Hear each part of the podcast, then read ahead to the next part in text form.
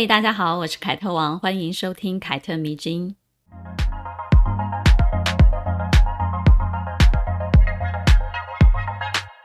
有听众朋友跟我反映，很喜欢听这些女性成长故事，但是有没有事业跟婚姻都很满满的例子呢？不然听多了女性选择事业就要赔上婚姻或孩子的故事，听多了还是会有一点害怕的。我很理解这种心情哦，也蛮认可的。有些成功女性呢，确实太苦大仇深了，我们会很佩服他，但是呢，扪心自问，却不想成为他，也很害怕在追求自己的理想时呢，也不知不觉地步入这种苦大仇深的境界。所以呢，真的需要事业、婚姻都美满的例子来鼓励一下，给给希望。我觉得这种想法真的是太正常了。有些时候我也会这样想，嗯，不是你要放弃什么，你才能够得到什么。就像你可以感性跟理性兼具一样。这两者呢，其实并不冲突。不是你选择了感性，你就要抛弃理性；你选择工作，就势必要放弃婚姻或爱情，或者是呢，注定你的爱情跟婚姻会不顺利。没有这回事的，这并非是对立的，也不是什么二选一的一种抉择。其实我们也不是没有分享过事业、婚姻都很满满的女性成长故事啊，比如英国的侦探小说女王阿加莎·克里斯蒂、林徽因等等，她们都是啊，事业跟婚姻都很美满。但是呢，你想想啊，即使是结局这么令人羡慕的女性，她们在人生的过程当中呢，还是会遇到很多的阻碍的。正所谓，每个人都有自己的地狱嘛。听这些故事最大的收获，不是变成像他们一样的人，而是回到自己的人生的时候呢，你打算用什么态度来面对你自己的地狱，然后呢，去到你想要去的天堂。我觉得呢，这才是最重要的，也是这些女性成长故事让我非常着迷的一个原因。不过呢，既然大家都想听美满的故事嘛，啊，那今天就选一位活在我们这个时代，曾经跟我们生活在当代这个地球上的人啊，算是离得很近了吧，不是一个古人。他在二零二零年的九月去世，就去年，在去世时呢，一直都是美国女性心中的超级网红，那就是美国最高法院的大法官露丝贝德·金斯伯格。简称 RBG。他之所以呢被很多人喜欢，是因为他是推动美国逐渐走向平权社会的一个推手之一。他发现美国法律存在很多看起来像是在帮助女性，其实呢却是歧视女性的一种规定，并且呢认为提高女性的地位跟权利，其实也是在为男性谋福利，因为另一个性别的提升。绝对会让另一个性别也受惠，这是他的理念。父权社会的受害者其实不止女性，也包含男性。有人甚至说呢，现在的美国女性可以在如此自由开放的环境中成长，跟金斯伯格做出很多的贡献有关。关于这一点呢，我们之后会有例子来做说明哦。这位八十七岁的老婆婆，无论走到哪里，都会有人想要抢着跟她合影哦。而且呢，她不仅有着天花板级别的事业，还有一段非常圆满的婚姻，生了一对儿女，也很有出息。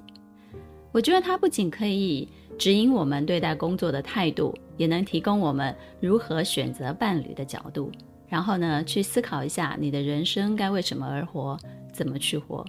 在她身上确实能学习到很多，难怪她在美国是很多女性的偶像。而她最大的特点呢，就是她是一个对生活的一切都非常有追求的女人。但是呢，她却不苦大仇深，她的情绪非常的稳定，而且很耐得住性子。这个特质呢，贯穿了她的一生，成为她做很多事情都能成功的一个基础。那今天的故事呢，我就综合了一本关于她的自传，叫做《意见时刻：声名狼藉的金斯伯格大法官》这本书。意见的意啊，是差异的异，以及呢，他的纪录片 RBG 不恐龙大法官，还有一部关于他的传记电影叫做《法律女王》，截取以上的这些素材里面的重点，然后去写成的。听完了之后呢，如果大家有兴趣深入去了解的话，就可以从自传、纪录片跟电影上面啊这三个部分去挖掘。那么我们现在就来聊聊金斯伯格吧。一九三三年三月十五日，露丝贝德·金斯伯格出生于美国布鲁克林穷人区的一个德裔的犹太工人家庭。她是一位双鱼座的女孩。有人深入了解过她的星座啊，她的星盘哦，说她是太阳双鱼，月亮天蝎。那反正你们就参考一下。金斯伯格本来有一个姐姐，但是姐姐很不幸就早夭了，于是呢，她就成了家中唯一的一个独生女。家里呢虽然非常的贫困，但金斯伯格的母亲呢从小就灌输他自我努力的一个观念，并且呢非常重视对他的教育。在母亲的熏陶之下呢，金斯伯格在学校非常的勤奋，而且呢成绩非常的优异。据他的同学说啊，他非常好胜，好胜到有些时候呢，甚至到了令人发指、令人讨厌的那种地步。不瞒你说，呵呵，知道这件事情的时候呢，我深深的有感触。我也是一个十分好胜的人，而且呢是从小就很好胜。直到长大了，离家出来工作之后呢，好胜的性格还是只能说啊有增无减啊。嗯，其实这样的好胜并不是说我们很喜欢竞争哦，而是一个自知家里没有什么钱啊。如果你想翻转人生，那就要踏好每一步的女孩，唯一的信念啊，就是要好胜一点啊。我们没有什么资格去失败，承受失败，因为明白自己没有后盾嘛。父母也不会留给你什么庞大的家产，然后等着你去继承，只能靠你自己去争取啊。二十几岁的时候呢，有很多的同事啊，拿到薪水啊，就可以帮自己买东西，或者每一年都有计划啊，出国去玩什么的。他们每一次约我，我都说我去不了，因为我赚来了钱啊，除了要负担自己，还要负担家计。出国玩对我来讲就太奢侈了。我其实很羡慕别人，但是我又讨厌这样子羡慕别人的自己。所以呢，二十岁到三十岁这十年啊，支撑我度过十年奋斗的，其实都是我的好胜心。不管是求学还是工作，因为我深深的明白，我没有什么资格虚度，或者是浪费时间，或者是浪费机会啊。这也是我常跟读者们分享的一点，也就是呢，你要对你自己的处境以及你的背景有一个明确的认知。这样子，你就会知道你自己该做什么，而不该做什么，愿意为了成就什么去忍受当下。那金斯伯格高中毕业典礼的前一天呢，他的母亲呢就因为癌症去世了。他回忆起母亲给他最大的一个影响，就是成为淑女以及保持独立，这是他母亲留给他的家训吧，应该这样讲。在这里呢，我们要解释一下，成为淑女啊，不是单纯指你的穿着打扮。或者是你的仪态，更深入的意思呢，是指不要让无谓的愤怒和负面的情绪占据你的心灵，这是一种处事的态度。而保持独立呢，他妈妈是这样告诉他的：如果你能遇见生命中的白马王子，并且和他共度一生，那当然是很好的。但是呢，你还要记得，必须学会独立生活，要懂得生命永远掌握在自己的手上。我觉得金斯伯格他的家里虽然是很贫穷，但是我相信他的心灵是很富有的，因为他的母亲给了他一生最好的财富，就是把他的女儿教育得非常的正向、非常的积极而且乐观。我后来觉得我好像也是有这样的一个财富哦，我妈妈也把我教育得非常的正向、积极、乐观。高中毕业之后呢，金斯伯格就以非常优异的成绩考上了康奈尔大学。而在那里呢，她就认识了马丁·金斯伯格，也就是她后来的丈夫。那也就知道金斯伯格其实是她丈夫的姓。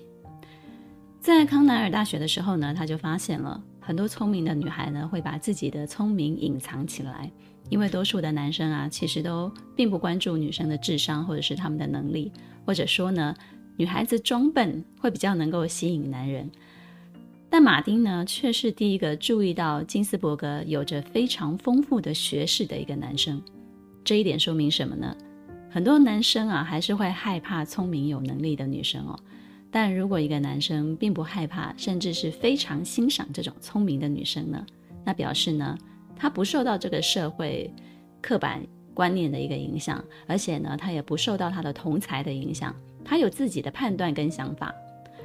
五零年代的美国，其实男女不平等的观念到处都是，连在学校也是一样的。为什么男人喜欢笨一点的女孩呢？因为他们觉得这样子的女生呢，比较甘愿回到家里，然后好好的当一个家庭主妇。这个后面我们再来举例好了。我觉得不受这个社会刻板印象的影响。不受到同才的影响，有自己的判断跟想法，这一点呢、啊，在谈恋爱的时候呢，是非常非常重要的一件事情，而且不分男生跟女生，因为一个有独立思考的人呢、真的是一个宝藏哎，我觉得，所以你们大家可以注意一下。而事实证明呢，马丁确实是一个很优秀的男人，用金斯伯格他自己的话来说呢，就是他是我约会过的男人当中呢，唯一在乎我有脑袋的那一位。马丁对自己的能力有充分的自信，因为他从未把我视作某种威胁。他们两个人站在一起也很可爱哦，有最萌身高差。马丁人高马大的，但是金斯伯格只有一米五，而且他的体重永远都不到四十五公斤，然后顶多加一个矮跟跟高跟鞋吧，一米五三、一米五二啊，身材是非常的瘦小的。那据说马丁第一次看到金斯伯格呢，就对他娇小的个子印象非常的好，直呼他好可爱哦。然后接触了之后呢，竟然发现天哪，他好聪明哦，那就更欣赏了。于是呢，他们交往就非常的顺利。二十一岁大学毕业之后呢，就马上结婚了，而且很快的就有了一个孩子。有两个学霸呢，也前后脚分别进入了哈佛大学呢法学院继续的攻读。嗯，不知道你有没有发现什么？那个时代的男女确实就很早结婚了啊，但是这对夫妻很不一样哦。他们结婚生子以后呢，依然双双持续追求彼此的理想，这就很难得了。因为一九五零年代的美国啊，男女们依然遵循着男主外女主内这个传统，并且呢，并不觉得有什么不妥。其实跟我们亚洲社会差不多啊，因此呢，你可以推断那个时候全世界其实差不多都有这种传统的分工。但是呢，金斯伯格跟马丁这一对夫妻却反其道而行，他们决定各自追求自己的职业理想，成为双薪家庭的一个先驱。结婚之后呢，马丁就发现了金斯伯格对做菜毫无兴趣，而且他的手艺也非常的差。于是他就自己觉得，嗯，厨房的一切应该是要我自己接下来做了啊。那但是呢，他真的做的也非常好。我曾经在一篇报道看过他分享做一个什么法式鱼排的食谱，写的是非常的详尽，而且非常的有条理。因为他是一个税务的律师嘛，所以他就是呃很有条理的那一种。然后我自己也结婚了，我在家庭生活的分工呢，也是秉持的这一种，这件事情谁做得好，那谁就上的这种原则。尤其是做饭，我的厨艺就是比较好，所以在我家就是我做饭。但是呢，在我妹妹家就是我的妹夫做饭了，因为我的妹妹只会做黑暗料理，把我吃得拉肚子。某人呢，也有一次自己尝试炒饭，结果呢，差一点就把厨房给烧了，也把我给笑死了。所以呢，其实，在家事的生活的这种分工上面呢，其实就是谁做得好，谁就上吧。嗯，尽管马丁也十分的优秀哦，他日后是纽约地区最好的一个税务律师之一，但是呢，他并不介意给自己的妻子充当最坚强的后盾啊。前白宫的幕僚长就曾经说过了。按照金斯伯格的能力，肯定会被指派到最高法院的。但是，要是她的丈夫没有在家庭生活当中呢，为她分担一些事情，她也很难取得今天的成就。我觉得这句话说的十分的中肯。婚姻呢，就是两个人一起经营的事业嘛。在家庭中呢，除了生孩子、哺乳有性别之分之外呢，其实很多时候都是无关乎性别的。当两个人可以双双的抛弃性别的成见，一起相互的支持对方，那这段婚姻真的，你要不幸福也很难的。马丁自己就曾经说过：“我觉得我这辈子最幸福的事情呢，就是一直支持露丝，让她做了自己想做的事情。”这段话呢，放在金斯伯格身上，其实我觉得是一样的。她也是一直支持自己的丈夫，让他做自己想做的事情。彼此成全，我觉得是一段婚姻幸福的一个基础。如果其中有一个人必须站在谁的身后，无条件的、默默的支持跟付出，除非那一个人非常的明白，而且心甘情愿、毫无怨言，而接受的那个接受付出的那个人也珍惜对方，而且一心一意，否则呢，实在是太难了。这段关系迟早都是会失衡的。在马丁跟金斯伯格就读哈佛大学法学院的期间呢，他们的女儿才一岁多。不久之后呢，马丁就被诊断出了罹患了睾丸癌。命运的大神啊，在这一段恩爱的小夫妻的世界呢，投下了生命里的第一颗震撼弹。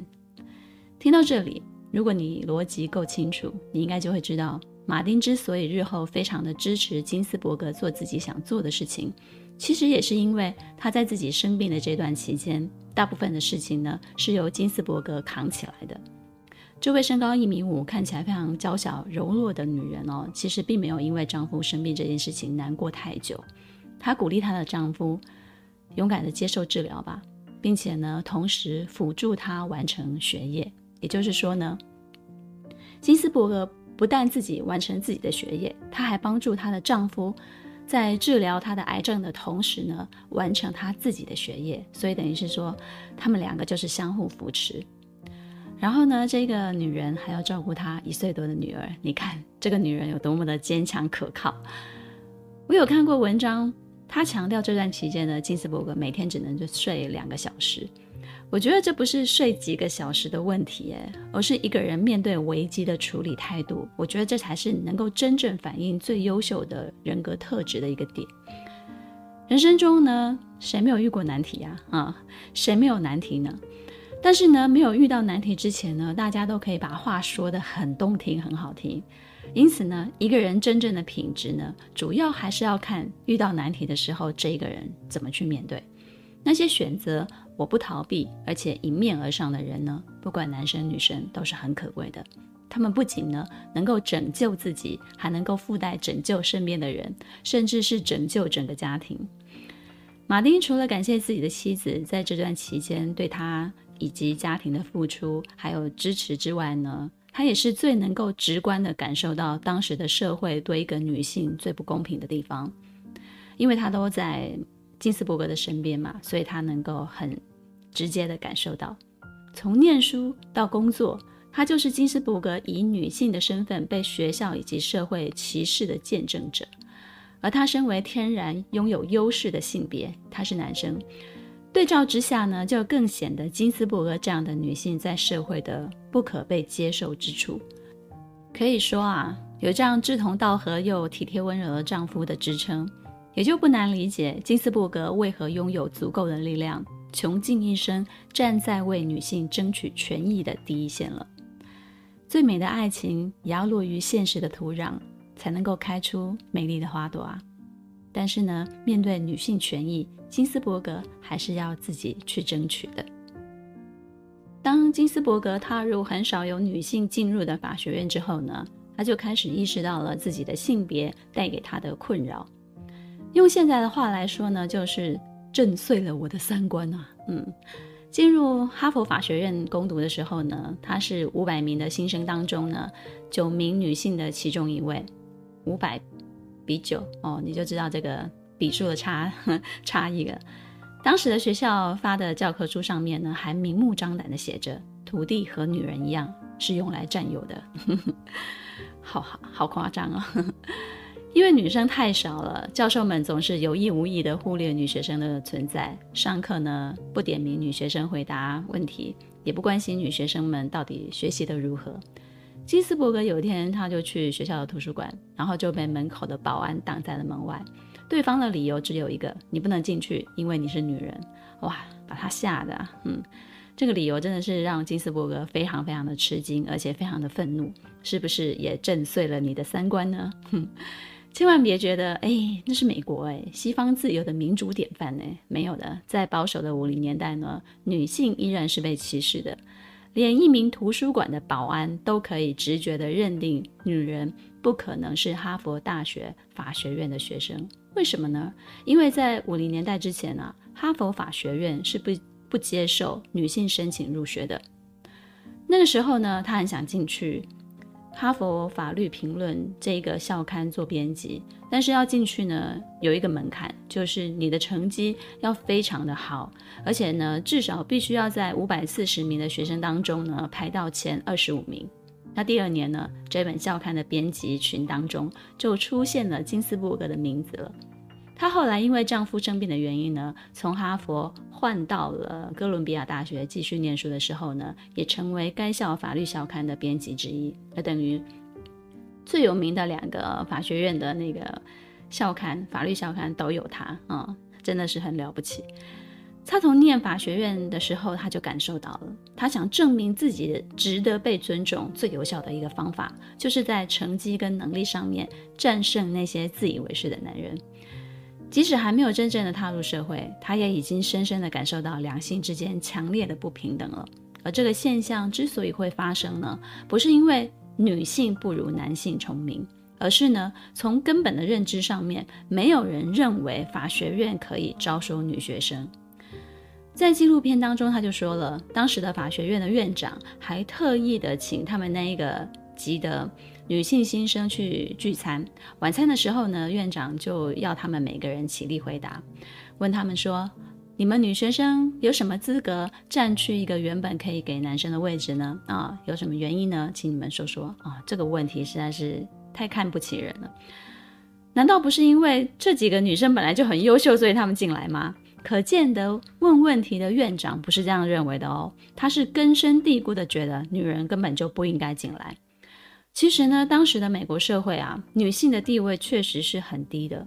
法律明文的规定，到处都充满了对女性的歧视。比如呢，在美国的大部分的州，雇主能以怀孕为理由就解雇怀孕的员工。女性呢，在申请贷款的时候呢，银行要他们提供丈夫的共同签名，你不能自己一个人去贷款的。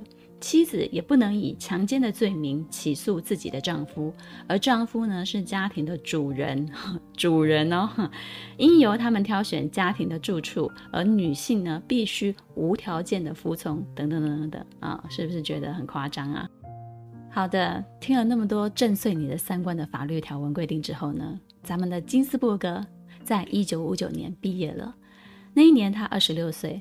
当他从法学院以优异的成绩毕业之后呢，同届的男同学很快的都找到了律师的工作，但是全纽约竟然没有一家律师事务所愿意聘用他，只是因为她是女人啊、而且呢，他还结了婚，有小孩要养，那就更不能聘了。他很想当律师啊，但是当时的就业环境根本不给他任何的一个机会，于是他只好退而求其次了。先到纽约南区一个联邦地区法院，在现任的法官身边做两年的法律秘书，然后呢，工作之余，他把精力集中在学术研究上。前后呢，就在哥伦比亚大学法学院做研究员，再转入罗格斯大学法学院担任法学教授。在这段时间内呢，金斯伯格还参加了很多推进女权主义的工作。一九七零年，三十七岁的她跟其他人就共同创办了《女权法律报》，这是全美国第一份关于妇女权益问题的专门法律杂志。她还积极参加了美国民权联盟的活动。在这个联盟的框架之下呢，金斯伯格和同事们就特别关注进入到最高法院的有关于女性权利的案件。如果遇到关于性别歧视的案件的时候呢，他们一般就会想办法接手过来。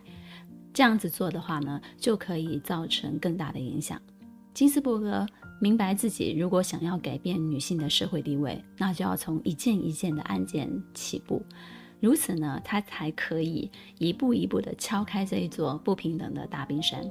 我不知道你有没有发现，他一直都是很清楚明白自己目前境遇的一个人。对自己目前的优势劣势有清楚的认知，然后做出最有利于自己的选择。就算目标很远啊，需要付出很多，那也没关系，我们就一步一步来吧。那接下来我们就来说说几个具有代表性的由金斯伯格接手的案件吧。一九七一年之前呢，爱德荷州的法律规定呢，必须优先考虑男性作为遗产的代管人。理由是男性比女性更熟悉商业世界，当然啊，现在在我们的眼光看来啊，这是一个歪理。而载入史册的经典案例李德诉李德案，就是由此项规定而引发的。该案的原告李德太太是其丈夫被告李德先生的家暴受害者。两个人分居之后呢，他们的养子自杀了。自杀之后呢，留下了一笔遗产。他们两个人因谁来处理这一笔遗产而发生了争执。按照爱达荷州的法律规定，李德先生作为男性，可以自动获得处理这个养子留下的遗产的一个权利。最高法院的最终判决一致认为，爱达荷州这一条法律违背了宪法。李德太太的胜诉使此案成为了美国最高法院第一个宣布性别歧视违宪的案件。这是美国女性历史上面的一个非常重要的高光时刻啊！最高法院正式承认了性别歧视违反了宪法，李德诉李德案成为此后众多保护女性免受性别歧视的判决的一个基础。而这个案件呢，也是金斯伯格在法律的领域当中争取女性平权事业的一个高光时刻。他为李德太太写的诉请文书，成功说服了当时最高法院的大法官的认同。之后呢，一九七三年到一九七八年间呢，他曾六次在美国最高法院为女性权益辩护，而且呢，拥有五次的胜诉。但是呢，即使他都胜诉了，却仍然有一些法官不认为性别歧视是存在于现实生活当中的，在法庭上呢，就会公然的嘲笑他。金斯伯格呢，也只是笑一笑哈，称他们为天真浪漫的大法官。当然，这里天真浪漫是一个反讽啊。他觉得这些男人就是固执的，不愿意承认法律是有缺陷的，因为事情没有发生在他们身上了。在十几年的努力当中呢，他就逐渐的让大法官们明白了。这些以性别为凭、为了保护女性而设立的法条，实际上呢是将他们困在了牢笼之中。再来，还有一个案件叫做沙伦案。沙伦案的主角沙伦·弗朗蒂罗是一名空军少尉。大学毕业之后呢，他就结婚了，然后就加入了空军。很快的，他就发现了其他已婚的男同事都有房屋补助，但是自己却没有。于是呢，他就带着疑问到财务部门去询问，工作人员却表现出很吃惊的样子，认为女性没有房屋补助是很正常的事情啊，而且呢，空军愿意招收你进来，你就应该要觉得庆幸了，怎么还来要求跟已婚的同事一样的待遇呢？很夸张，对不对？最初呢，他们的案子在州法院进行，然后就败诉了。结果呢，他们就上诉到最高的法院。在最高法院，金斯伯格就用精炼的语言，一针见血地指出，目前的现行法律造成的性别歧视是违背宪法的一个部分，并且陈述了女性的一个现状，比如说，哦，女性是二等公民啊，她们没有权益，而且无法受到法律的保护，等等等等等。然后呢，他就对大法官们说。你们试想一下，如果是你们的女儿或者是你们的孙女也被这样的对待，你们会怎么想呢？我们一直努力的平等就是这么的体现的吗？最终呢，他们就赢得了这次的胜诉。沙伦之后就说呢，很多人认为好女孩不应该有太多的要求，他们认为我是小题大做，但是我只是想要要求公平对待而已，如此而已。讲到这里呢，有可能有很多人会认为金斯伯格一定是一个激进的女权主义者吧？就像现在很多人提到女权，也充满了一些偏见一样，觉得这些人一定很激进，而且很彪悍。但是真实的情况却是相反的。金斯伯格在法院上的辩护不但非常的平稳平和，他的语气，而且呢，他的平和当中呢是带有绝对的力量的，这个是他的标签了。而且私底下的他呢，甚至是有一点羞涩的，尤其是他面对镜头，他都是有点羞涩的。不晓得你们还记得我们前面提过他母亲教给他的人生的箴言吗？成为淑女，不要让无谓的愤怒和负面的情绪占据你的心灵。稳定的情绪也会让你的行为跟你的言辞变得优雅。再来，关于性别歧视的案子，并不仅限于女性。在争取女性权益的过程当中呢，金斯伯格发现了，法律如果是基于父权的视角，本以为在保护女性的法律，有些时候呢，也会无故的将男性给牺牲掉。他旨意在去除法律中的性别哦，让男女都基于人权的角度展开。这也是他毕生推动女权的一个理念，就是在法律中让男女的权益平等。用现在比较时髦的说法，就是平权。金斯伯格跟丈夫马丁一起无偿接手过一个男性歧视的案件，这也是他开始接手此类案件的开端。那个时候呢，他在大学任教，马丁的癌症也已经痊愈了，在纽约的一家知名的律所当税法的律师。他们也是一对儿女的爸妈。有一天晚上呢，父夫妇两个人就在各自的书房忙于自己的工作，马丁呢就走过来递给金斯伯格几页的纸。他们出自于税务法院最近所做的一份判决。原告查理森伊·莫里兹住在丹佛市，是一个图书的编辑。莫里兹一直都没有结婚哦，并且把年迈的母亲接到了身边一起住。几年之后呢，他就雇了一名兼职保姆来分担一些看护的工作。根据当时的税法，单身女性为照顾被赡养人所支出的费用是可以享受减税的。但反过来，有这样子的一个支出的单身男性，则不能够享受这个税法。穆里兹自己做自己的代理人，诉至税务法院的时候呢，他的法律理由书中就这样子写了：如果我是尽责的女儿，而非尽责的儿子，我就能够得到这种减税。哎呀，这真是没有道理的。读了这个案例之后呢，金斯伯格对她的丈夫马丁就说了。咱们接手吧。于是呢，夫妻两个人就无偿代理了莫里兹的案子，并在丹佛第十巡回法院得到了上诉。法院就判决了莫里兹有权获得相同处境下的女性所能得到的减税。哦，这个减税的额度大概是六百美元左右。日后呢，他就把这个案子称为不为人知的宝库。循着这个线索，他就希望能够尽可能的多加废除基于性别相关标准的一个差别待遇。穆里兹的案也是金斯伯格夫妇唯一一次联袂写作法律理由书的一个案件。一九八零年，四十七岁的他就被提名就职哥伦比亚特区巡回法院。一九九三年，美国总统克林顿就提名金斯伯格担任最高法院的大法官，成为美国历史上第二位在最高法院任职的女性。从那之后呢，她便一直担任这个职位，直到了去年去世为止。但如此高的职位，并不意味着她推动两性平权就比较容易。相反的，在涉及性别歧视的案件上呢，她通常都是决议投票的少数派。根据美国法律的规定啊，大法官呢可以在判决发表的时候呢提出自己的反对文，陈述自己的观点，解释你为何不同意法院的审判结果。进入二十一世纪之后呢，金斯伯格在法院发表了这些反对文呢，他那些犀利的观点啊，就赢得了许多年轻人的认同。他的支持者因为这些文章，就为他取名为“声名狼藉的 RBG”。这个绰号呢，其实是取自于说唱歌手 Notorious B.I.G.，这也是他的纪录片为什么取名叫做 Notorious R.B.G. 的原因了。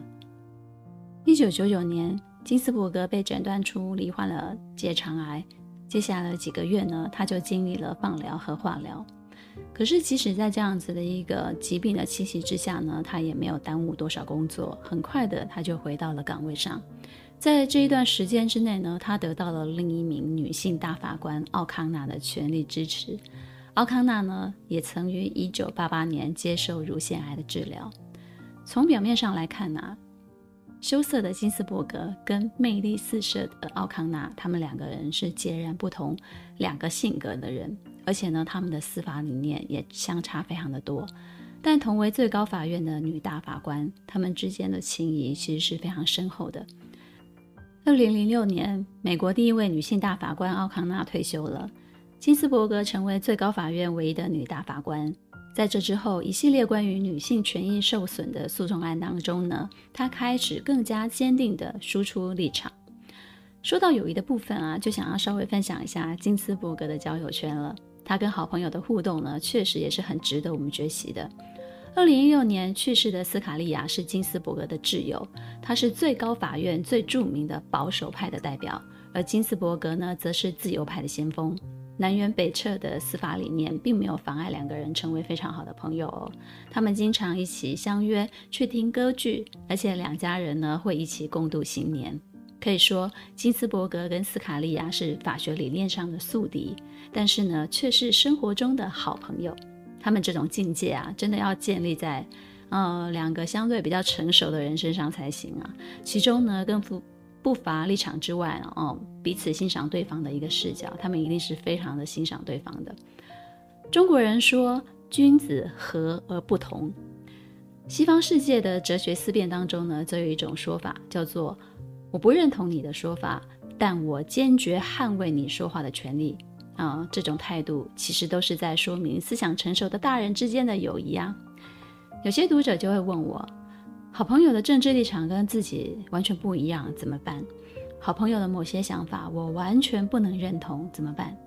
其实你只要知道你欣赏他哪些地方就好了，而这些地方呢，超越了这些不同想法当中的分歧，而且你们本来就是会有各种不一样的见解啊。有些人某些时候站在你的对立面，反而是一种警示作用，你不觉得吗？二零一六年，斯卡利亚。心脏病突发去世了，金斯伯格就在他的悼文当中这么的写着：“我们经常存在观点上的分歧，但当我在法庭写下判决而遭受斯卡利亚反对时，最终发布的判决意见会往往比我之前写下的版本还要好，而斯卡利亚也绝对不会放过判决书里面的缺点。”并且恰好给我可以用来加强多数意见的东西。二零二零年九月，金斯伯格因为胰脏癌并发症过世了。追悼会在美国国会大厦举行，她也是首位在国会大厦接受民众悼念的一个女性。除了各界的政要，许多的民众，尤其是女性，也纷纷的前来瞻仰致意。他们表示，金斯伯格为他们的职业生涯打开了一道大门。年轻的女孩则表示感谢，感谢她替她的母辈那一代争取到的权益。七十岁的前美国空军中尉内特就这样回忆说：“六零年代他参军的时候呢，女性能获得的最高的军衔仅是上校。当时他还曾因为单身又是女性的身份而无法申请信用卡，但这一切呢，都因为金斯伯格而得到了改变。”而在华尔街工作了三十年的博比特则说：“如果没有金斯伯格，他或许永远都没有办法涉足华尔街。”其实啊，除了他为女性权益所做出的贡献之外呢，他本人的成长故事其实也是带给大家很多的力量，不是吗？一个女性透过自己的努力，而且可以拥有美满的婚姻跟家庭，并且在他的事业上大放异彩。这样的一个成长故事，其实是可以鼓励很多很多人的，因为这里面不仅仅是个人的成就，也说明了男女之间成为夫妻之后的互相扶持，在性别平等的原则之下呢，破除社会刻板的印象，一起为个人以及事业还有家庭做出贡献。他的一生，尤其是婚姻家庭生活跟事业就是基于性别平等原则下最好的案例了。你说对不对呢？希望大家都可以喜欢今天的故事。凯特迷之音咱们下次见。